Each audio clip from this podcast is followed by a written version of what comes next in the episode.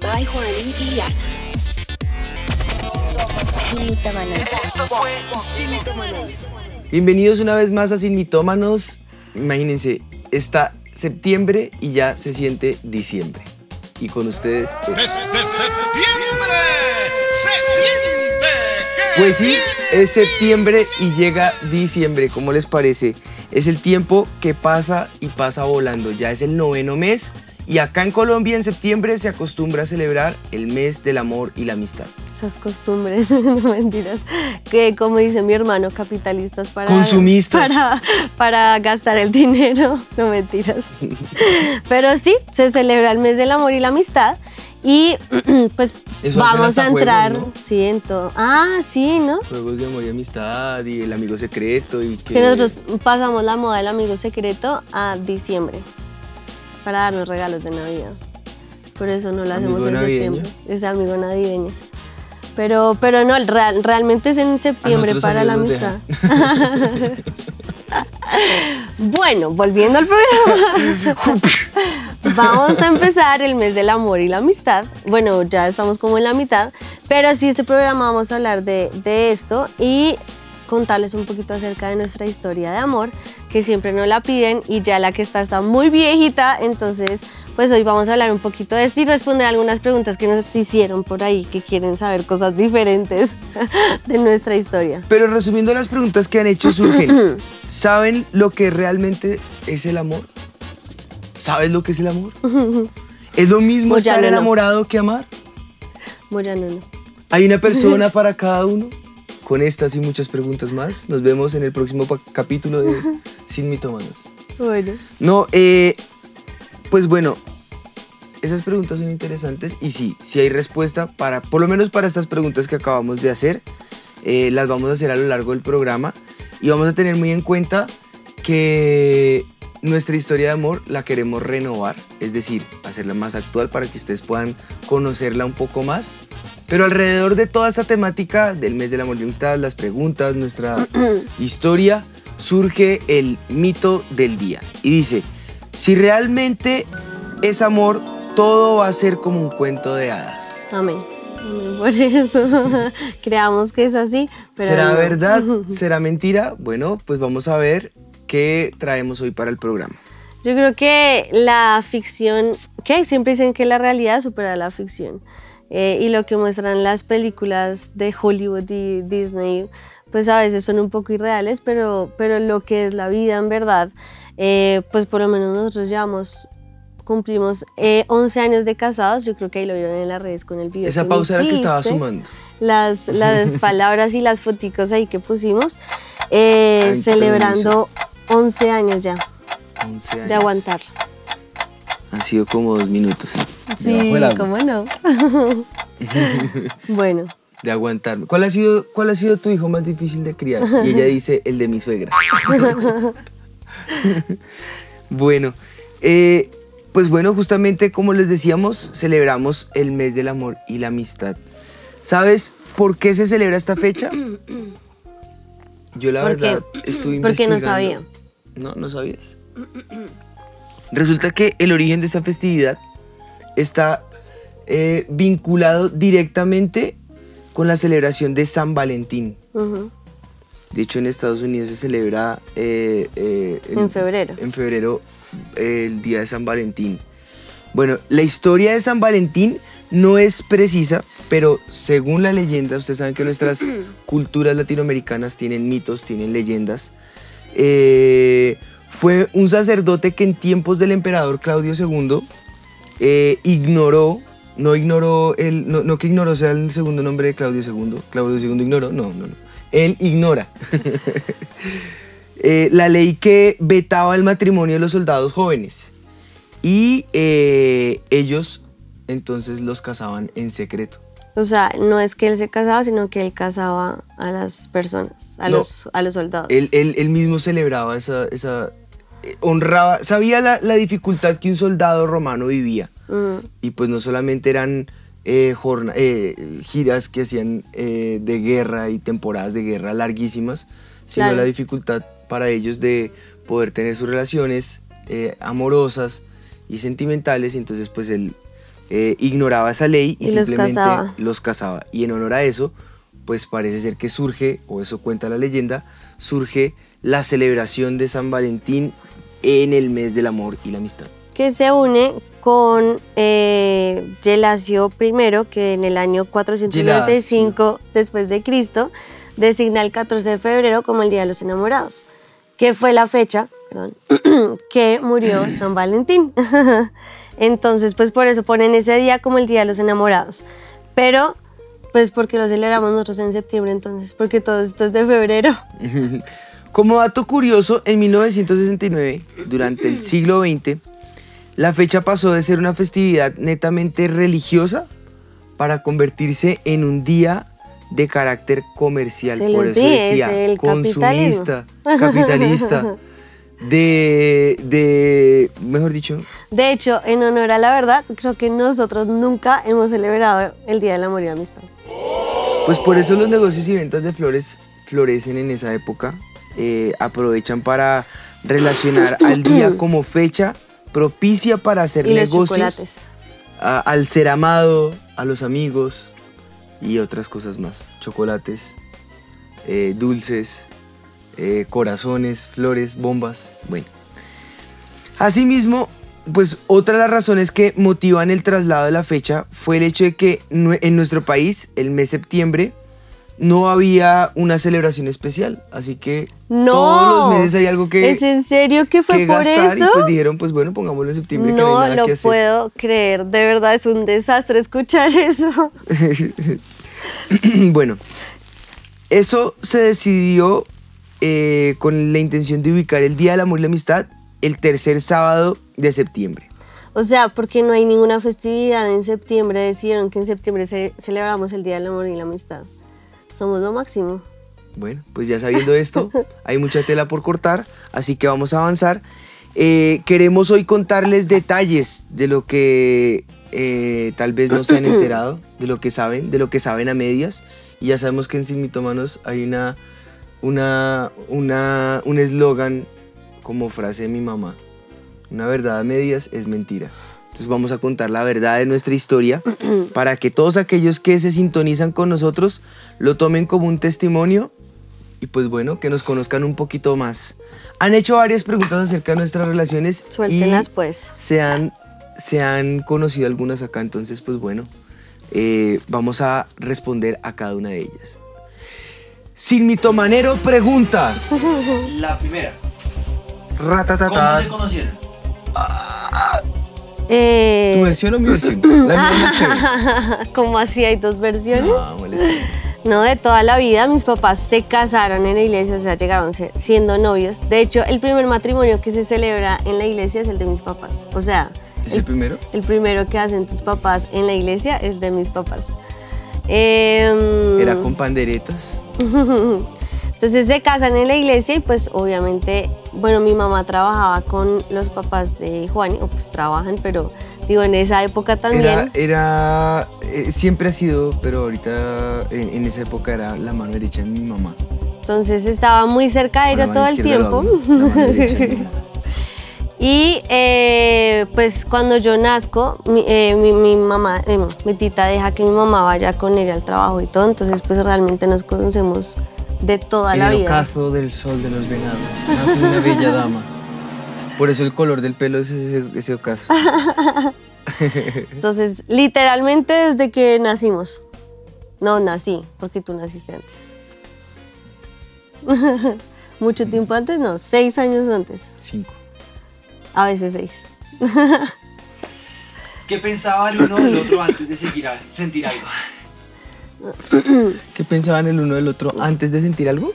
Sí, o sea, antes de que fuéramos pareja. No, pues éramos amigos. Para mí fue, para mí era raro al comienzo, porque pues era, éramos amigos. Entonces, pues claro, jamás, jamás me había fijado en, en Ana en una perspectiva de amistad con propósito o de relación sentimental. No es verdad, lo que pasa es que teníamos... No, sí es verdad. No, no es verdad que, me ca- que te caía mal. Eso No, o sea, mi teoría sí es Tu verdad. teoría es verdad. eh, que éramos amigos. A lo que iba era que eres, somos de todas maneras de diferentes eh, ¿Generaciones? generaciones. Entonces tú tenías tus amigos y yo tenía mis amigos. Y aunque éramos amigos, no era que fuéramos así, pues... Éramos parte de un grupo de amigos eclesial, pero de otro grupo de amigos colegial. Era más o menos esa la historia. eh, sí, más o menos. Vea pues, Y tú me caías mal. yo te caí sé qué va pensando. sobre todo.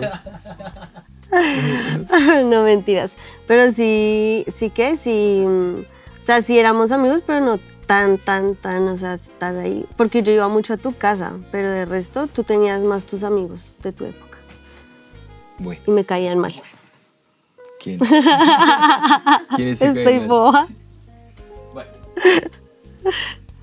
¿Le gustaron, ¿Les gustaron otras personas antes? Obvio. Obvio. A él más que a mí. Oh my God. Pues porque éramos Sí, por favor. ¿Por cuánto tiempo fueron amigos antes de sentir algo más? amigos. Uy, como, como unos 17 años. pues 16 siempre, años. sí, claro. En mi caso, como 17 años. en La verdad es que sí éramos 15 muy años. buenos amigos. O sea, Pues es que amistad a medida que bonita. fuimos, la- pasa, pasa lo que pasa con todos los niños. Entre más pequeños, la diferencia de edad se siente mucho. Pero a medida que vas creciendo, puedes tener amigos de diferencia de edad de 10, 15 años y ni lo sientes. Ujú. Entonces lo mismo, a medida que fuimos creciendo, pues las reuniones ministeriales, que tus papás y mis papás eh, eran parte del equipo pastoral y de ministerio, pues eran más seguidas, había mucho trabajo ministerial y pues habían más oportunidades para que nos pudiéramos ver, compartir, jugar eh, y de todo. Entonces pues y esa con amistad el se fue grupo de fortaleciendo. amigos, entonces siempre fue bonito eso. Y, y que, y que realmente nos reuníamos mucho y nuestros juegos eran como eh, David y el Foso los Leones, la ¿No Reina Daniel? Esther, David, Daniel. Pa, para, para, para, para. Daniel, perdón, Daniel. O sea, es que pensé en David y Daniel al tiempo. Daniel y matando a Goliat.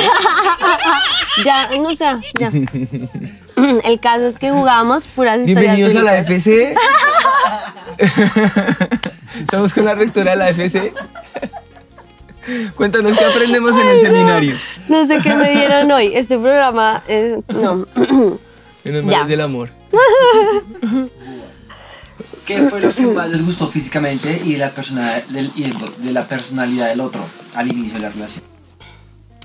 Al inicio de la relaci- relación. A mí siempre me han encantado los ojos de Ana. Cliché. Cliché. Me fascinan sus ojos. A mí me gustaba su pelo. A- ahorita, mira, muestra. Que va, me lo hizo está. cortar para nuestra No relación. Tenía el pelo largo. Cuando y al me lo hizo cortar. Y inicio. si quiere casarse, aquí No es me cierto. tocó Al inicio de la relación tenías en el, el, pelo muy parecido como ahorita que te lo dejaste con crespitos y luego te lo comenzaste a alisar y se te volvió inmundo. Y ahí fue cuando te dije que no Tiene estaba. pelo de bruja, me dijo. Y se lo, me lo hizo. Mentira, jamás te dije eso. Virgen de pueblo, me lo hizo cortar.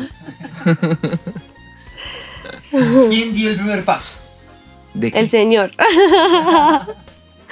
El señor nos empujó. El señor dio el primer paso por nosotros. No. Siempre he dado yo el primer paso. Más lindo. Pero fue el señor que te empujó. o sea, Sí, nos- cuéntales. Sí, nos empujó. Pero yo tuve un sentir. Lo que pasa es que eh, creciendo los dos juntos, hubo un momento en que yo sentí de parte del Señor que entraba a una etapa fuerte en mi vida, donde ya iba a estudiar, ya iba a entrar a un, a un contexto universitario y siempre me he guardado para el Señor. De hecho, eh, mi promesa lo compartimos en las 50 preguntas que fue el programa anterior. Eh, ha sido sobre toda cosa guardada, guarda tu corazón. Y mi corazón le pertenecía al Señor, pero por mi llamado yo quería guardarlo para la persona que Dios tenía también para mí.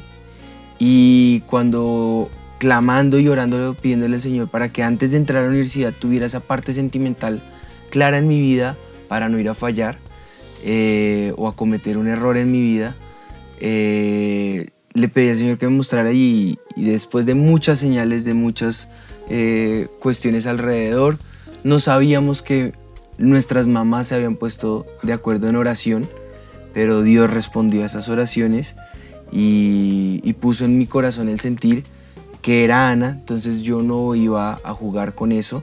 Sabiendo ya la respuesta de parte del Señor, simplemente llamé a Ana y a los cuatro papás y de una vez les conté las motivaciones que teníamos. Eh, éramos muy jovencitos los dos, así que yo no tenía otra motivación más que guardar mi corazón. De hecho, saliendo de ahí, como por un año o dos años, ni hablamos No, del pues sí tema. hablábamos, no del claro, tema. pues amigos, con todos los amigos y todo, pero nunca... Fue un tiempo de nada- amistad, pero ya con el corazón guardado. Exacto, pero el corazón, eh, le entregué como un, un- una- Sí, un fue un anillito, anillito. eh, simbolizándole eh, que, ese, que le entregaba mi corazón y que esperaba que ella guardara su corazón para mí. Y guardamos esto, sentimos de parte del Señor de guardar la relación. No, con- no le eh, contamos no a nadie. contarle a nadie, guardarlo de todo ataque, de toda situación y simplemente guardarnos el uno al otro, orar el uno por el otro y seguir creciendo. Así fue que empezó, empezó todo, así que eh, ese día yo llevé una carta y lo lindo de todo es que Anita también llevaba una carta y en la carta entre las muchas cosas que nos dijimos había una promesa que el Señor nos había dado a los dos y casualmente era la misma promesa que Dios me había dado a mí, la que Dios le había dado a Ana y supimos que era el Señor porque pues ambas quedaron por escrito con fecha. Así que pues ese fue el primer paso que se dio y, y fue hermoso. Cuando te vi. ¿Cómo supieron que eran el uno para el otro?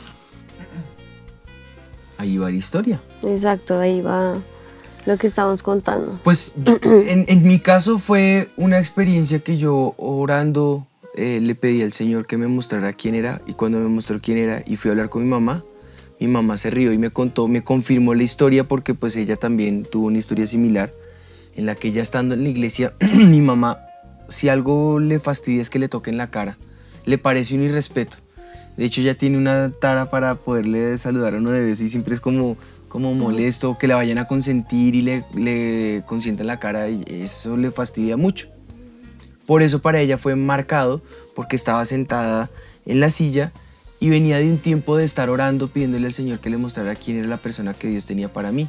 Y en un congreso, de todo espera que el Señor le hable, menos de De esa eso. parte sentimental y de, de su hijo. Y estando en el congreso sintió que alguien le, le, le aló la oreja. Y ella se volteó molesta, como que esta falta de respeto, ¿quién me, quién me tironeó la oreja? Y cuando volteó a mirar, cuatro o cinco o tres eh, líneas atrás, estaban todos los del ministerio regados en el auditorio, eh, orando en la parte de los milagros. Y estaba solo Anita ahí y, escuchó la voz del, Señor que le dijo, ella es la persona que yo tengo para tu hijo. Entonces pues fue confirmación el hecho de que yo fuera mi mamá y hablara y ella me contara esa historia. Ahí supe yo que era la persona que Dios tenía para mí. Y yo, pues no fue eh, como tan espiritual la cuestión. Pero acuerdo que mi mamá ya había hablado con tu mamá, pero mi mamá jamás me dijo a mí nada, ni me insinuó nada. Ni a tu papá, ni mi No, a mamá, mi nadie. papá, ni... Y jamás tampoco me insinuó o me dijo como que, o me incitó para que hiciera algo, nunca. Solo una vez yo me acuerdo que se sentó y empezó, bueno, ¿a ti quién de la iglesia te gusta? Entonces me empezó a nombrar a un montón de muchachos que en Era esa el hijo de la iglesia, tal, pero de afuera de la iglesia. Mentira. Ah, No, entonces yo no, mami, nadie, no, mami, nadie. Entonces empezó tal persona y yo no, tal persona no. Y me- cuando no me nombró, y, y Juani, y yo me quedé callada y ella como que se, fue un silencio incómodo. Y no larga dijimos sin, nada. conte- sin contestación. Porque yo no le respondí ni no, ni sí, porque igual para mí, pues obviamente yo no era la persona para Juani. Había otra persona mejor eh, que todos pensaban que iba a ¿En ser esa persona. mejor? Pues Porque que... no era mejor. Pero en esa época se creía que sí, que era otra persona la que ya estaba destinada para Juani y esa persona no era yo. Entonces obviamente yo no dije que sí porque sabía que yo no podía estar con él en, en ese momento. Eh, pero tampoco dije que no porque sí me gustabas. Eh, entonces él ya se quedó callada, no me dijo nada, nos reímos y como que ya, ahí, está, ahí se acabó la, conversación.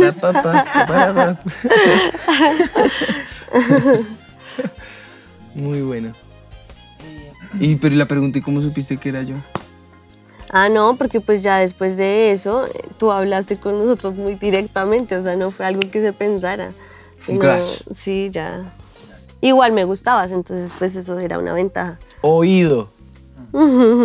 Ay. Bueno, después de Yo siempre he dicho que ella tiene muy buen gusto. Bueno, ya en el noviazgo hemos escuchado que se separaron. ¿Es verdad? Cuéntenos al respecto. Bueno, de ahí pasamos al noviazgo. La verdad, no tenemos el cálculo exacto de en qué momento se convirtió de amistad a noviazgo, porque es que lo que les digo, fue una progresión. Un noviazgo normalmente se usa para poder conocer a la otra persona. Pero pues era poco lo que yo tenía que conocer de Ana y Ana de mí, porque pues crecimos Más juntos conocernos como personas. como pareja. Exacto, como pareja. pero, pero entonces fue, fue algo, fue, fue progresivo, fue simplemente dejar que el amor se avivara y, y- y ya eh, poder pasar a esa siguiente etapa donde ya era algo de una amistad de 18 personas a dos, Eh, que ya dejaran de ser dos y se convirtieran en un solo sueño en común, vida en común, deseos en común, ese tipo de cosas pasaron allí eh, y olvidé la pregunta. Que si terminamos en el Ah, noviazgo. entonces hubo una etapa en el noviazgo en el que Satanás quiso meterse para destruirnos Una mutuamente, vez, muchas. pero pues eh, ese momento fue la hecatombe de esas muchas veces y, y simplemente eh, yo sabía el por qué yo quería guardar mi corazón para Ana, porque precisamente Precisamente si no eso. hubiera estado Ana, eh, mi propósito se hubiera desviado. Y, y ahí es donde el Señor precisamente fortaleció en el espíritu, tomé la decisión de guardar mi corazón con Ana y eso me guardó a mí de cometer errores. Sin embargo, eh, los gustos eh, van y vienen, uno está creciendo, uno está empezando a descubrir eh, eh, la parte sentimental y, y todo ese tipo de cosas y vino ataque de Satanás sobre mi vida, sobre la vida de Anita. Así que tomamos la decisión mutua de, Terminar. de terminar. Y dijimos, aquí se acabó esto. ¿Cuánto duramos? Cinco días. Al quinto día no nos aguantamos más y como imanes volvimos otra vez a darle Fueron cinco días solamente. y simplemente aclaramos nuestras marañas en la cabeza y dijimos mito desvirtuado. Tenemos que estar juntos. El amor está aquí. ¿Cuánto tiempo fueron novios? ya respondiste, ¿no? Como Pero dos, dos, dos, tres no, años. como un año. ¿Novios, Yo creo que dos Como un años, año. porque eh, sin, sí, o sea, si este le prestáis. Pero algo así. O sea, sé que a los 15 le di la cartica de separarnos. Tus 15. A los 13. Ah, perdón, a los 3. Entonces fueron, fueron cuatro años. De amistad, por eso dijimos, a los 13 míos Dos. hablaste, Sí. claro, pero fue solo pasaron, amistad. Desde que habláramos a que nos casáramos, como cuatro o cinco añitos. Cuatro. Y en esos pónganle más o menos dos de amistad y, Y dos dos, de de noviazgo. noviazgo o tres de noviazgo. Así ¿Qué que opinaron sus hermanos y papás? No, pues nuestros papás felices. Andrés solo lloró en la boda. Andrés fue una tragedia, todo. No mentiras, él te quiere mucho.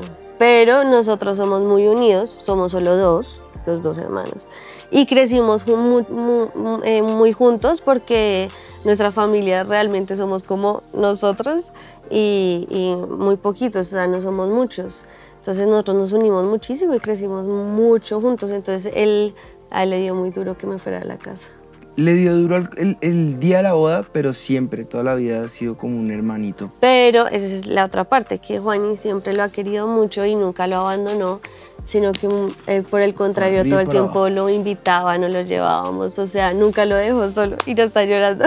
Al día de hoy todavía vive con o sea, él más o menos del, de todo el año, eh, la mitad vive en nuestra casa, Va y visita a los papás y vuelve a su casa.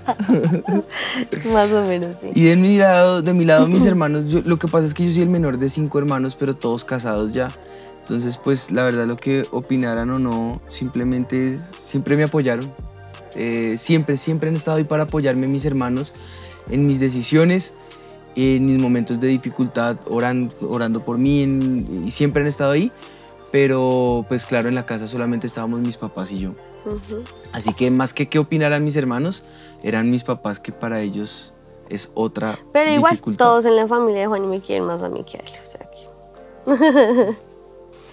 Bueno, ¿es verdad que a tus papás, a San Juan, les dio duro que te casaras?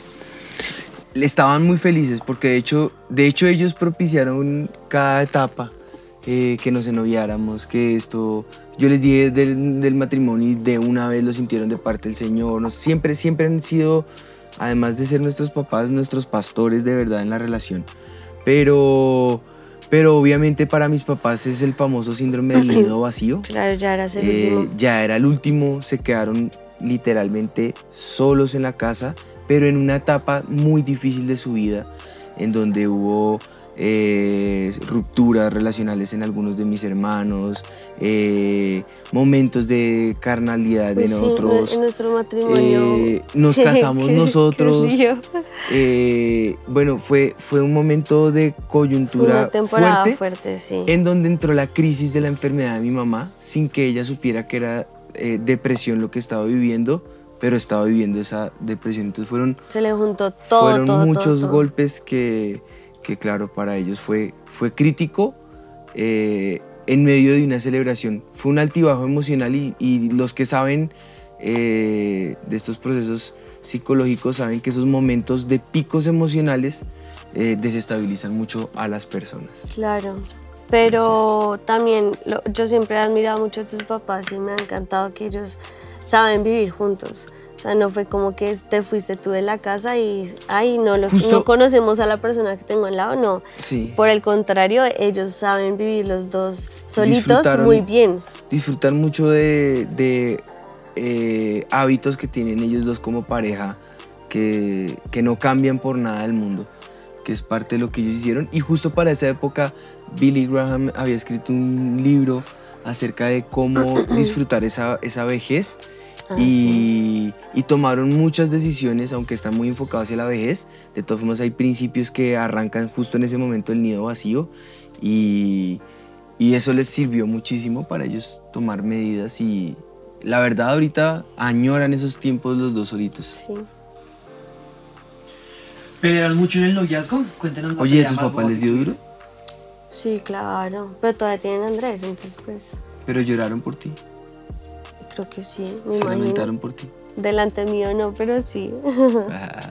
Como para que yo no me sintiera mal, pero sí, claro. De hecho, cuentan, cuentan una vez. Cuenta la leyenda. Cuenta la ley- una vez, porque a mí también obviamente me dio duro irme de la casa. Pero Juani, siempre que yo me ponía triste o algo, íbamos a donde mis papás, o sea, nunca tuviste como ese problema. Y una vez tú te fuiste La a jugar. llevaba. Siempre me llevas. Entonces una vez te fuiste a jugar fútbol un domingo y me dejaste donde mis papás y llegaste y dijiste, bueno, vámonos. Y yo dije, como no, ya me voy a quedar acá, ya está muy tarde. Y tú dijiste, no, yo me quiero ir como para la casa, no sé qué. Y yo, no, yo me quiero quedar. Y se levanta mi papá y dice, Mona, tú ya estás casada, tienes a tu esposo y se quiere ir para su casa, así que por favor vete. Y yo quedé como, ¿qué, qué? ¿Cómo ¿Me así? echó? ¿Me echó? Y ¿Me en mi presencia. Como Y, y mi papá, no, no, no, monita, es que ya tú ya estás casada, hazme el favor y para tu casita. Y yo, claro, para mí eso fue como, Dios mío, no lo puedo creer, pero pues tenía razón mi papá y solo lo que estaba bien. Pero lo que no sabía es que yo después mi papá se quedó como tres horas llorando por haberme echado de la casa, porque él sabía que obviamente tenía que hacerlo, pero obviamente era muy duro también para ellos. Pero eso fue bueno, porque pues no, no al cabo de tío que yo me quedara con ellos, sino que me fuera contigo y eso también es, fue muy bonito de parte de él, aunque le dolió mucho. Mentiras. Eh, ¿Pelearon mucho en el noviazgo? Cuéntanos la pelea más boba que tuvieron. Sí, peleamos muchísimo. En el noviazgo Muchísimo. peleamos tanto que fue bueno porque cuando fuimos al altar no fue de- eh, descubrirse el uno al otro, sino es saber quién era en realidad la otra persona y aún así En el eh, peor momento de tomar- la persona, no solo en el mejor. tomar, tomar la decisión de estar con esa persona a ciencia cierta. Ujú. Así que eso fue más amor que, que cualquier cosa. Sí, porque nos conocimos en, en los momentos más difíciles y como yo creo que en las peleas se conoce más la persona como tal y peleamos demasiado y peleamos por muchas bobadas. Mm, La, la más boba no es que no me acuerdo, la verdad. Nada más boba. No, pero es que peleábamos porque sí, porque no, porque también. ¿Dónde vamos a almorzar? sí, o sea, no sé. Cualquier cosa peleaba. Peleamos mucho. El caso fue que ya después, eh, casados, no peleábamos tanto porque esas cosas bobas pues ya no eran como tan trascendentales como antes. Aunque todavía peleamos por dónde vamos a almorzar. Yo ya opté por decirle, escoge tú y yo te robo. Bueno, se guardaron vírgenes hasta el matrimonio. Claro. Y para eso, ¿cómo se lidiaron con la tentación?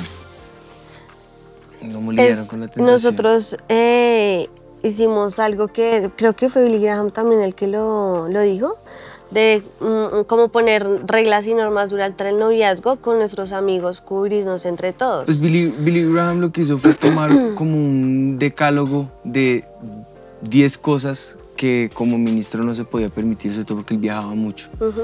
Pero tomando ese principio nosotros también dijimos, pues si queremos vivir una vida en santidad, no solo un noviazgo, sino la vida en santidad, hay que tomar decisiones. Ujú. Yo soy una persona de decisiones y radical, siempre he sido radical por el Señor. Y Ana también, entonces pues no fue difícil, simplemente tomamos decisiones. Y el principio que dice la palabra del Señor, no deis lugar al diablo. Exacto. Entonces pues para qué le vamos a dar oportunidad. Si él anda como león rugiente buscando a quien devorar, pues yo no le voy a dar lugar para que me devore a mí. En especial yo creo que es nunca estar solos, eh, o sea, sí hay que tener momentos solos, pero en, en lugares públicos, eh, no solos en, en- en una casa, en un apartamento, no sé. Entonces creo que eso fue lo que intentamos hacer siempre, nunca estar eh, solos para... Ahora, parejitas, la palabra del Señor dice, para que no se quemen, que se casen. Pues si ya sienten que la llama Sí. se avivó y pasaron límites que no tenían que pasar, pues vale, Johnny, cásense. cásense.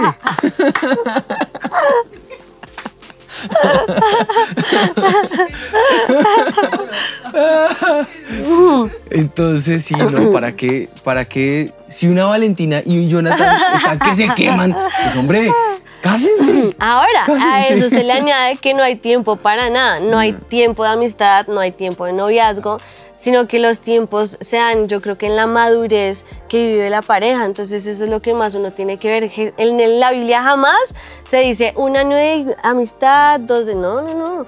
Yo Para unos es- puede ser más, para otros pueden ser meses, para otros pueden ser años. Es como, como con los niños, cuando dejan el pañal, cuando caminan, cuando hablan. El Todos proceso su- en, cada, en cada niño es su ritmo. Y Exacto. el ritmo va marcando los tiempos. Y yo creo que eso mismo va pasando en las relaciones. Algunos se casan inmediatamente al mes de noviazgo, otros cumplen hasta mayoría de edad de noviazgo y 18 años Ay, no, después. qué horror. Uno dice, Dios mío, ¿qué es esto? Pero bueno, No, son, no, no. también eso va acompañado de la toma de decisiones y pues hay que saber tomar decisiones. Y, Y no temer a esas decisiones, porque también Pero hoy nosotros día... apoyamos muchísimo a las relaciones jóvenes y nos Sí. encanta y mo- promovemos mucho los matrimonios jóvenes porque científicamente está comprobado que las relaciones que se casan jóvenes son las que más duran. Así que, creas, muchachos, creas tomen mañas junto a tu esposo y no llegas con mañas al matrimonio. Hay hábitos, menos hábitos que desaprender. Pero tomen decisiones. Es que ahorita, hoy en día, no toman decisiones para nada. Entonces saben que ya es el momento, pero no lo hacen. Entonces hay que dejar a un lado como tanto temor que genera la sociedad. Exacto. Cuéntenos el momento más lindo de la ceremonia del matrimonio. El momento más lindo. El momento más lindo de la ceremonia. Cuando vi entrar a esa preciosa princesa. No. Y el más triste cuando detrás estaba el hermano llorando. ¿No tuvimos que contratar Magdalenas? Cuando entra, entra por ese, ese lugar. Ay, Dios mío, qué belleza. Ay, yo creo que los votos. Me parece que fue el momento más bonito. Sí. Y de todos los matrimonios me encanta esa parte, es la que más me gusta. Escuchar qué hay en el corazón de los demás. Y es que Juan me cantó y todo. Fue muy bonito. Dicen que el primer año de casados es el más difícil, ¿es cierto? Mm, Para nosotros fue el noviazgo lo más difícil porque peleamos, Satanás quiso romper la relación, nos quiso deshacer hasta el último día, hasta el día de la Sí. boda, la persecución de Satanás. Pero Sí. así que entramos al matrimonio eh, más bien a disfrutar lo que no pudimos disfrutar en el noviazgo. Sí. Fue más eso el matrimonio para nosotros. Pero sí, El en un el alto acople. porcentaje, el acople es el, es el momento más difícil para, pues es, en, en un noviazgo, en últimas, si están muy fuerte la discusión, cada cual va y se apacigua en sus casas, pasan la noche y el día siguiente ya como que se recuperan. En Cambio en el matrimonio, No puedes hacer eso. no puedes permitir que el sol se ponga sobre tu enojo. Pero creo que en estos 11 años, el primer año no fue el más difícil. ¿No? No. Bueno, no sé, es que cada año es diferente. Hoy te amo más que ayer. No se encontró contenido que decir en la pantalla. Rayos. Ok. Eh, ¿Cuánto tiempo pasó desde que se casaron hasta que hasta tener a Noah?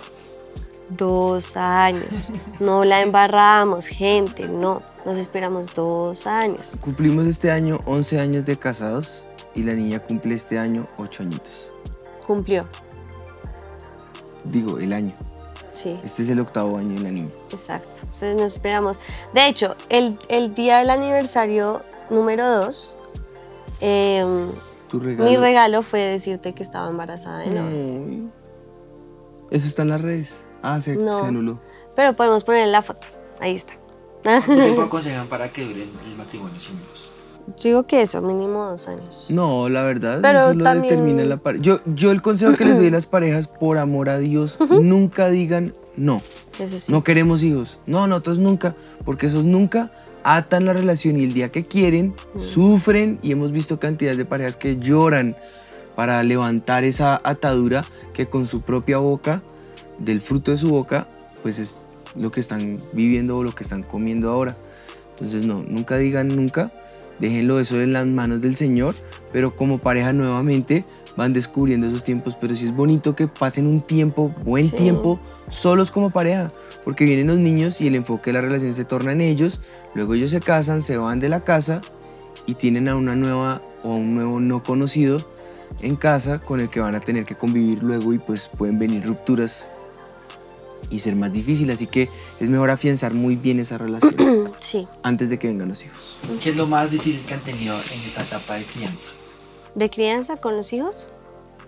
Para mí lo más difícil ha sido la, la separación cuando se van al colegio. Mm, es que cada etapa es diferente, ¿no? Pero a mí, a mí en lo personal, me ha dado mucho ver cómo crecen. Me ha dado duro ver cómo crecen. Me ha dado Sí, duro mucho estoy- ver cómo crecen. Hoy estoy. Eh, porque, digamos, Noah ya es una niña grande, ya tiene Ya otros empieza a ser señorita. pensamientos, eh, otras, otros cuestionamientos. eh, la disciplina también es, es diferente y creo que me da muchísimo temor porque cuando son bebés, pues, o sea, los problemas, ahí sí como dicen, son súper chiquitos, pero van hijos creciendo pequeños, y... problemas pequeños, hijos grandes, problemas grandes. No, y mi temor es poderlos levantar de verdad como una generación que ame al Señor con todo su corazón, Que que, pueda, que pueda tener hombre. temor de Dios y, y amar a los demás. Entonces, creo que cuando van creciendo me da temor la sociedad, me da temor lo que les están enseñando hoy en día, lo que pueden aprender. Eh, me da temor soltarlos en el colegio porque en la casa uno controla lo que ven, lo que escuchan, eh, les enseñamos todo, pero en el colegio pues es donde menos tenemos control. O sea, las soltamos y, y no sabemos qué hablan, sus amistades, pero bueno, ahí es cuando entra a confiar en el Señor eh, y en sus promesas. ¿Quieren tener más hijos? Sí, Nunca digas nunca.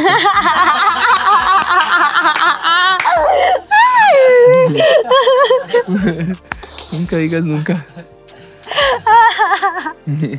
Los que el Señor diga. Juani, Juani un día dice como, listo, sí, al otro día dice como, uy, no, bebé, ya no más. Lo que pasa es que estamos saliendo de una etapa del tercer hijo donde ya por fin dejamos pañalera, dejamos cosas. Ya, y va a entrar al fin colegio. ya va a entrar al colegio, por fin volvemos a tener un tiempito los dos. llega otra vez otro. Es difícil, Es pero duro. pues lo que el Señor diga. Yo sí quiero. Sé que una aljaba son cinco. No, no, no, tampoco. Dios mío. ¡Eh, tampoco! Bueno.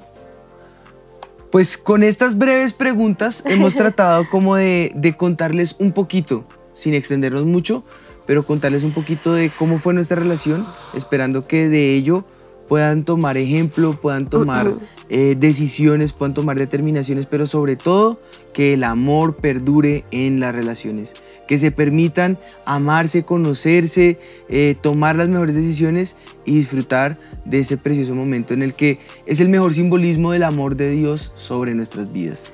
Sí, y yo creo que es bien importante disfrutar cada etapa. Digamos que, bueno, nosotros en nuestro caso fue muy chiquitos todo, pero no tiene que ser el caso de todo el mundo. Y si, no sé, tienes eh, una edad que para ti ya estás mucho tiempo soltero, igual disfruta tu, tu etapa, o sea, la soltería hay que disfrutarla en el Señor, eh, la amistad que tienes con alguien hay que disfrutarla en el Señor, el noviazgo hay que disfrutarlo para llegar al matrimonio, entonces yo creo que es no adelantarnos a esas etapas, sino poder vivir y disfrutar cada una eh, como el Señor quiere que, que lo hagamos. Ahora, si hay algunos que dicen, pero es que el amor no se me da, hay algo que tú tienes que entender y es que en el Señor todo, todo, absolutamente todo es una escuela. Eh, llegar al matrimonio, hay un proceso para poder llegar al matrimonio. Un niño no puede pretender correr si antes no ha gateado, si antes no ha caminado. Eh, y yo creo que es un poder entender que el amor es más una entrega que, que un beneficio. Es más el dar que recibir. Y, y si tú miras el amor en Corintios 13, te vas a dar cuenta que es un 70% u 80% tolerancia, darse por el otro, entregarlo todo, darlo todo por el todo. En Efesios 5 el, el- apóstol Pablo lo manifiesta, que es amar a- a- a su esposa como Cristo amó a la iglesia y se entregó a sí mismo por ella. Es entregarse, es el todo por el todo. Y de esa forma entonces lo que vas a recibir es el fruto. Pero no puede haber un fruto si no hay una semilla y la semilla es la entrega. Así que la amistad es estar en las buenas y en las malas. Dice Proverbios 17, 17, en todo tiempo ama al amigo porque el amigo es como un hermano en tiempos de angustia. Tenemos que ser amigos en todo tiempo. Esos fueron mis votos en, dentro de todo lo que le escribí a la mona, siempre me acuerdo lo que yo le escribí y, y hay una frase que yo le dije, le dije, prometo ser tu novio eterno, porque precisamente no hemos tenido tiempo de poder disfrutar de nuestro noviazgo. Hubo muchos ataques y muchas peleas y muchos momentos difíciles, pero al día de hoy pretendo ser ese novio para mi esposa, suplirle su mejor amigo, su mejor eh, amistad, eh, que la pueda disfrutar conmigo, eh, entregándolo todo por la otra persona. Esa verdadera amistad se prueba ante las dificultades y ante los problemas. Son amigos fieles aquellos que permanecen antes, durante y después de las tribulaciones. Y es allí donde tú sabes quién es esa verdadera amiga o ese verdadero amigo. Sí, yo creo que tanto en la amistad como en, en la parte de enamoramiento, lo que tú dices es lo más importante, poderse entregar a la otra persona, porque de lo contrario no puede haber una verdadera amistad, ¿no? Yo creo que lo hemos aprendido durante todo este caminar, que pues el amigo no puede estar solamente en tus buenos momentos y en tus victorias, sino también en tus fallas, en tus equivocaciones, en tus derrotas. Y creo que eso es lo que yo he visto en este tiempo, es, bueno, que nosotros hemos pasado muchísimas cosas. Yo sé que uno en las redes muestra las fotos bonitas, los videos hermosos. Obviamente no se va a poner a poner, hoy estamos peleando. No, pues obviamente no se, no se hace. Se muestra lo bonito, pero tenemos muchas dificultades, muchos problemas, muchas eh, eh, cosas que, que pasan, pero lo bonito El de- carácter de las dos personas que claro. se suma, tanto en las cosas buenas como en las malas, es, a veces es complejo. Claro, pero lo bonito es saber que en medio de todas esas fallas, yo te sigo amando y tú me sigues amando porque no es concentrarse solo en lo malo, sino en todo lo bueno que queremos dar por la otra persona. Y, y en una amistad es igual, o sea, uno no es perfecto, nosotros no somos perfectos, vamos a fallar, pero, pero saber que hay alguien que está a tu lado siempre porque, por quien eres eh, y saber por, por quién eh, pretende uno siempre darse a la otra persona y amarla, eh, como Cristo amó a la iglesia. Y pues Cristo nos amó sin merecerlo. Cristo nos amó sabiendo que podíamos ser infieles, sabiendo que podemos darle la espalda, eh, sabiendo que, que somos pecadores, Cristo se entregó por nosotros. De esa misma manera nos pide que nos entreguemos a nuestra pareja y creo que esa es la clave, entregarse a la otra persona y, y hacerlo como Cristo lo hace por su iglesia. De hecho, Él dice que amemos a nuestro prójimo como a nosotros mismos. Eso es, eh, yo creo que la clave de todo. Poder amar a los demás como, como yo quiero amarme a mí. Yo quiero que puedas entender en esta hora que el amor no es desechable. El amor no está anclado a circunstancias ni a emociones. Cuando está circunstancialmente anclado o emocionalmente anclado, va a prevalecer, no, no va a prevalecer, va a caer, se va a desgastar. Eh, llega un momento en que simplemente eh, las circunstancias van a cambiar o las emociones lo van a alterar y, pues simplemente se va a acabar. Pero tenemos que entender que el amor es una, un compromiso, un compromiso, una decisión. Yo decido amarte hasta la muerte, hasta el último día. Entender que el cargar el anillo matrimonial es entender ese compromiso delante de Dios, de recordar que yo le pertenezco a la otra persona, pero que delante de Dios respondo por esa otra persona. Y es una decisión. Si tú lo entiendes como una decisión, pues no va a fallar, no va a acabar, no va a ser emocional ni va a ser circunstancial, sino que va a ser un compromiso. Por eso me gusta como lo llaman en Argentina, a este anillo lo llaman alianza. Es una alianza, es un pacto, es un voto delante de Dios, es un compromiso de cuidado, es un compromiso de amor.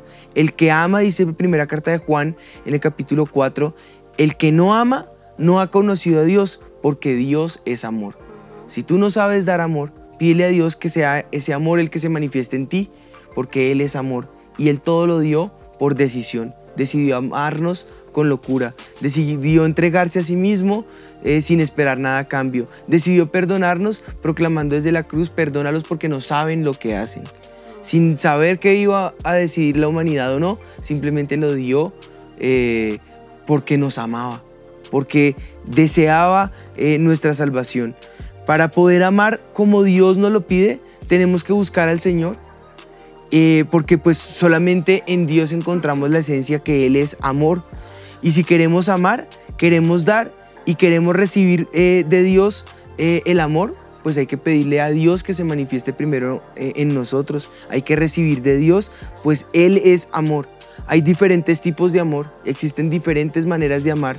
La palabra amor se traduce al español el amor, pero del griego podemos aprender el ágape, el filos, el eros, el eh, incondicional, el, eh, el fileos. Todos estos son diferentes maneras de amor, diferentes medidas de amor, diferentes eh, etapas de amor. eh, eh, y describen a Dios eh, de diferentes aspectos. Eh, el verdadero amor que Dios da es el ágape, el que va por encima de todo, el que es incondicional, el que pasa por encima de las circunstancias, un amor que siempre pone a los demás primero y se antepone a cualquier circunstancia, se sobrepone a cualquier eh, momento de dificultad, a cualquier prueba, a cualquier tribulación, muere a sí mismo y lo entrega todo por la otra persona. Dios demuestra su amor diariamente, pero lo demostró en una forma incomprensible en la que dio a su Hijo por, por amor a cada uno de nosotros. Y Jesús manifiesta su amor en que se entregó eh, eh, incondicionalmente por nosotros. Fue hasta la muerte y muerte de cruz y lo dio todo por nosotros. Así que tenemos el mejor ejemplo en el Hijo de Dios. Así es, el que le entregó todo por nosotros y yo creo que es lo mismo que nosotros debemos hacer. Y lo que tú decías ahorita, yo creo que también el amor es una decisión, tanto en la pareja como en la amistad, porque estamos celebrando el, el amor y la amistad.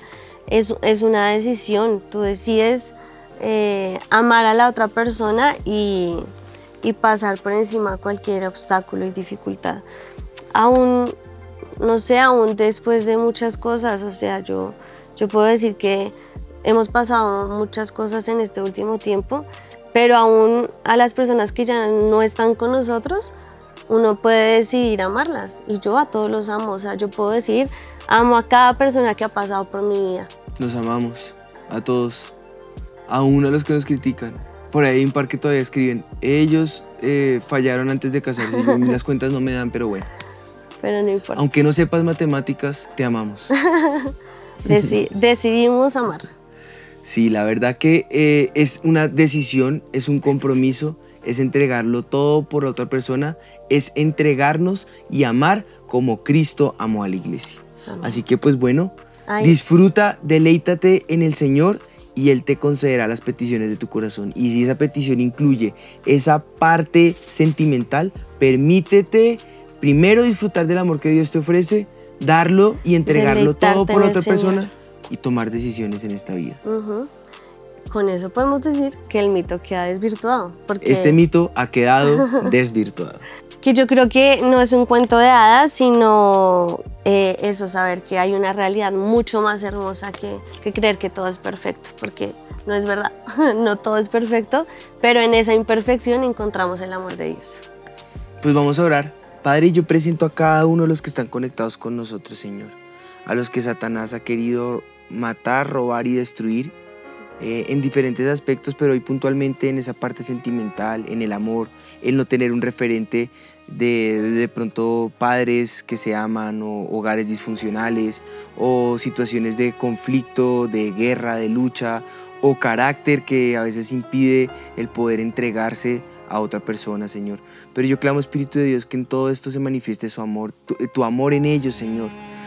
Tu poder se manifieste en medio de ellos, Señor, y el perfecto amor eche fuera el temor, les ayude a tomar decisiones, les ayude a formar el carácter en ti y a poder encontrar esa oportunidad de amar eh, el uno al otro como tú lo, nos has amado a nosotros, como tú te has entregado, Señor. Venga ese tiempo de decisión, de compromiso y de entrega, Señor. Tres etapas del amor que se puedan permitir y puedan desvirtuar todas estas marañas de Satanás eh, y puedan encontrar esa perfecta persona que tú tienes para cada uno de ellos, Señor. Y ese amor pueda prevalecer en medio de nosotros. Ese amor que nos hace uno en Cristo prevalezca en medio nuestro en este mes del amor y la amistad. Te damos gracias en Cristo Jesús, Señor. Amén. Amén, Amén. amén. Dios los bendiga. Un feliz eh, mes del amor y la amistad para todos. No gasten y plata. que No, viva el amor, que salga el consumismo, que derrochen si pueden derrochar, me tirando molestando, pero sí que puedan disfrutar de ese amor que Dios nos ha entregado. Y si no lo puedes disfrutar en pareja, permítete deleitarte a sí mismo en el Señor y que Él conceda todo el amor y ese bautismo de amor caiga sobre ti. Dios los bendiga, Dios te bendiga, feliz día del amor y la amistad. Mm, Te amo. Esto fue. Sin Sin mitómanos, mitómanos. nos vemos en ocho días. Dios los bendiga.